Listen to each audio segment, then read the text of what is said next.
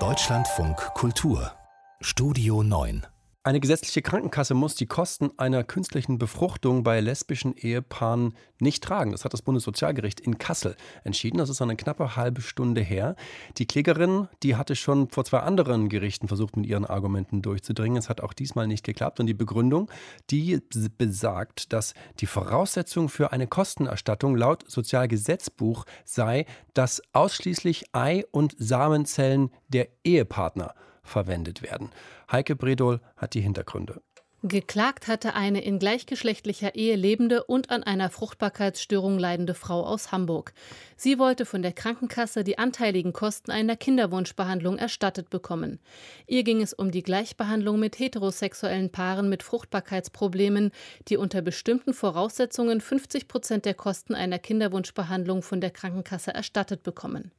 Vor zwei Gerichten war die Klägerin schon gescheitert, denn eine Kinderwunschbehandlung muss von den Krankenkassen nur bezuschusst werden, wenn Ei- und Samenzellen des Ehepaares verwendet werden, also wenn beide Partner auch die biologischen Eltern des Kindes sind.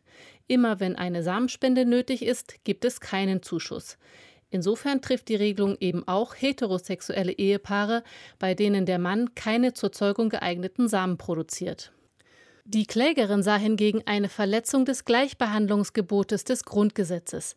Denn die Regelung benachteilige miteinander verheiratete Frauen, die naturgemäß im Rahmen der Kinderwunschbehandlung auf Spendersamen angewiesen sind. Die Norm führe dazu, so die Klägerin, dass faktisch nur verschiedengeschlechtliche Ehepaare eine Kinderwunschbehandlung verlangen können. Dies unterlaufe die vom Gesetzgeber gewollte Gleichstellung der gleichgeschlechtlichen Ehe. Bei uns ist Christina Klitsch-Eulenburg. Sie ist Juristin. Sie hat selber ein Kind mit einer Frau und sie setzt sich für die Rechte gleichgeschlechtlicher Eltern ein. Schönen guten Abend. Guten Abend. Das Bundessozialgericht sagt, wir können keine Verletzung der Grundrechte der Frau erkennen. Was sagen Sie? Naja, also meine Initiative No Adoption setzt sich ja erstmal äh, dafür ein, dass vor allem die Elternschaft anerkannt wird. Setzen wir uns die ganze Zeit mit der Frage auseinander, wann werden unsere Rechte verletzt und was sind eigentlich, was ist eigentlich Elternschaft? Ne? Also Elternschaft kann ja biologisch verstanden werden oder eben auch sozial. Und ich kann äh, nachvollziehen, jetzt auch nur aus der Ferne, welche Gründe da angegeben wurden, weil ich habe das Urteil ja jetzt noch nicht gelesen, ist ja jetzt gerade erst gefällt worden. Mhm.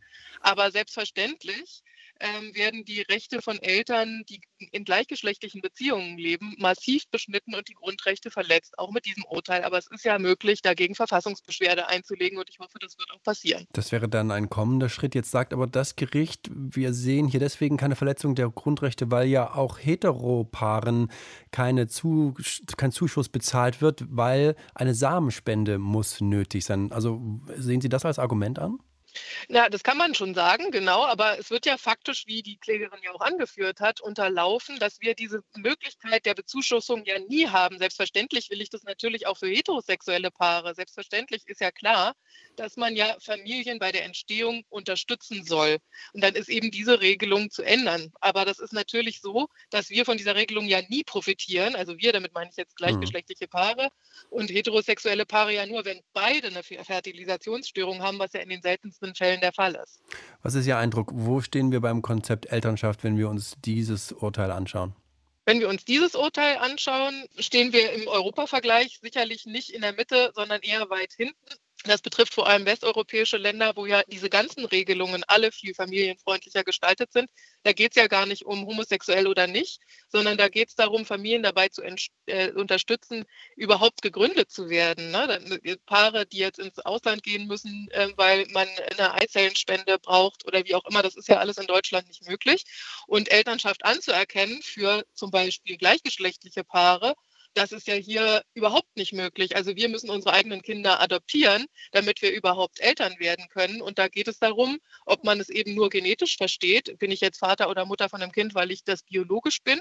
Oder bin ich das eben, weil ich der soziale Elternteil bin und dieses Kind nie entstanden wäre, wenn ich nicht mit meiner Partnerin den Entschluss gehabt hätte, dass dieses Kind entstehen soll? Das ist einfach eine gesellschaftliche Frage. Aber ich denke, da hat es jetzt ja in der letzten Zeit auch schon Beschlüsse zu gegeben. Wir haben ja mittlerweile drei Beschlüsse, die direkt dem Verfassungsgericht vorgelegt vorgelegt wurden, weil drei verschiedene Gerichte der Überzeugung sind, dass das verfassungswidrig ist, wie im Augenblick Elternschaft definiert wird. Sie haben ja selbst mit der Initiative No Adoption, die Sie gerade schon erwähnt haben, dagegen geklagt, also dass Sie als Co-Mutter das Kind Ihrer Frau erst adoptieren müssen, um dann rechtlich gesehen ein Elternteil zu sein, obwohl Sie ja verheiratet sind. Was ist Ihr Eindruck, was ist Ihre Idee, wenn Sie sich mit Ihrer Partnerin, mit Ihrer Frau unterhalten? Was macht das mit einem, wenn man so sehr darum kämpfen muss, tatsächlich etwas, etwas ausüben zu wollen, von dem man von sich selbst, von sich selbst heraus denkt, das ist doch eigentlich die natürlichste Sache der Welt?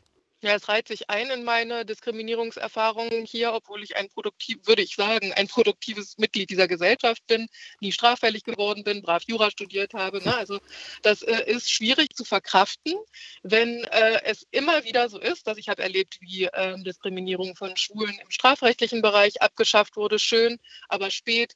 Äh, ich habe erlebt, wie die Ehe hier ewig nicht eingeführt wurde. Ich habe mit meiner Frau noch in Dänemark geheiratet, weil es hier ewig nicht anerkannt wurde, schön, aber spät. Also ich ne, ich werde ja auch nicht jünger und ich habe halt nur dieses eine Leben. Und es sind halt Dinge, wo ich auch merke, dass man ja in anderen westeuropäischen Ländern schon viel weiter ist als hier. Es gibt Spanierinnen in unserer Initiative, die erschreckt sind. Sie sind hierher gezogen, um zu arbeiten. Und jetzt werden sie hier nicht als Eltern anerkannt und müssen über einen Adoptionsweg gehen, um ihre eigenen Kinder als Eltern auch rechtlich vertreten zu dürfen.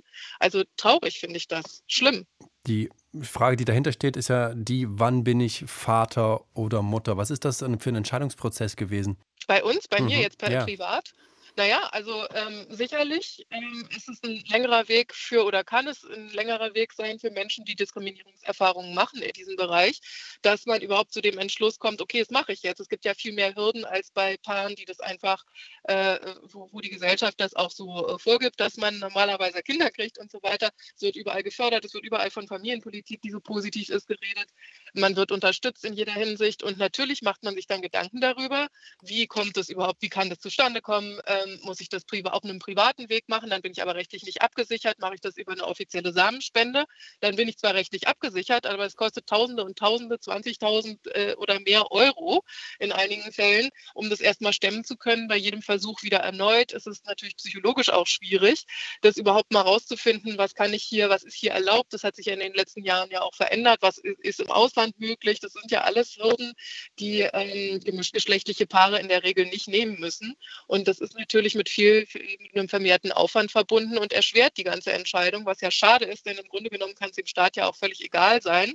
Es ist ja mittlerweile ganz klar nachgewiesen in Studien, dass Kinder bei uns nicht schlechter, eher im Gegenteil aufwachsen, sind ja eben immer Wunschkinder äh, und nicht einfach so entstanden, sodass man sich ja keine Sorgen die, äh, um die Kinder machen muss. Und man kann ja eigentlich froh sein, wenn mehr Kinder entstehen, weil ich dachte eigentlich, wir sollen alle brav Kinder äh, machen, die dann hier die Steuern zahlen. Also ich frage mich wirklich, wo das Problem liegt. Und logisch ist es wahrscheinlich eben nicht, sondern eher von irgendeiner anderen Intention gefragt, äh, getragen, die mit ähm, Vorbehalten, sage ich mal, zu tun hat. Christina Klitsch-Ollenburg hier bei uns im Deutschlandfunk Kultur zur Frage, ob gesetzliche Krankenkassen die Kosten übernehmen sollten bei einer künstlichen Befruchtung bei lesbischen Ehepaaren. Und wir haben auch darüber gesprochen, was das eigentlich bedeutet für unseren gesellschaftlichen Weg hin zur Anerkennung von verschiedenen Familienbildern. Vielen Dank für das Gespräch.